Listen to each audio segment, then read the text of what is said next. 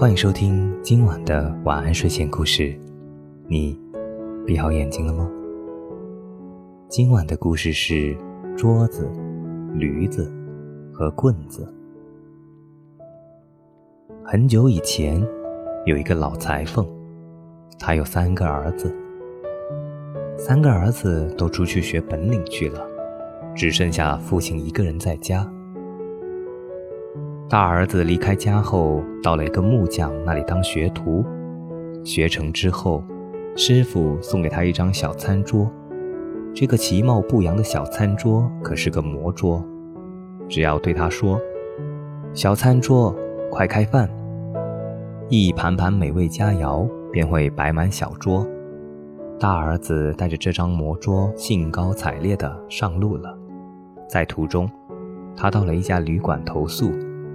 大儿子觉得肚子饿了，便对魔桌说：“小餐桌，快开饭！”顿时，一桌丰盛的酒菜出现了。旅店店主站在一个角落看呆了，他想：“假如我的店里有这么个宝贝就好了。”酒足饭饱之后，大儿子便睡觉去了。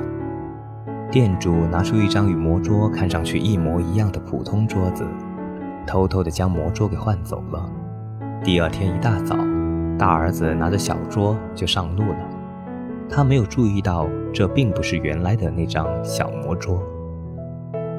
二儿子到了一个磨坊师傅那里当学徒，期满时，师傅送给他一头驴子，只要对驴子说“布里科布里特”，他面前吐的和后面拉的就全是金币。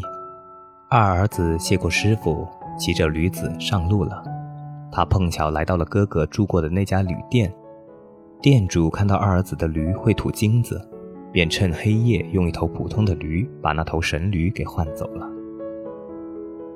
老三在一个车工那里当学徒，他两个哥哥到家时发现自己的宝物被掉了包，就给老三写了信，告诉他那家旅店的店主偷换了他们的宝物。老三要回家时，师傅送给他一个口袋，对他说：“口袋里有根棍子，如果有人欺负你，只要说‘棍子出袋’，他就会自动跳出来，在那个人身上痛打，直到你说‘棍子回袋’，他才会停止。”老三谢过师傅，背上袋子上路了。那天傍晚，他来到了两个哥哥受骗的那家旅店。老三将袋子放在桌子上，故意大声地说：“我袋子里的宝贝可比魔桌和神驴要强多了。”店主竖起耳朵听见了。半夜，店主猜测老三已经熟睡了，就溜进了他的房间。当他伸手去摸袋子时，老三喊了声：“棍子出袋！”小棍子立刻跳了出来，对着店主一阵痛打。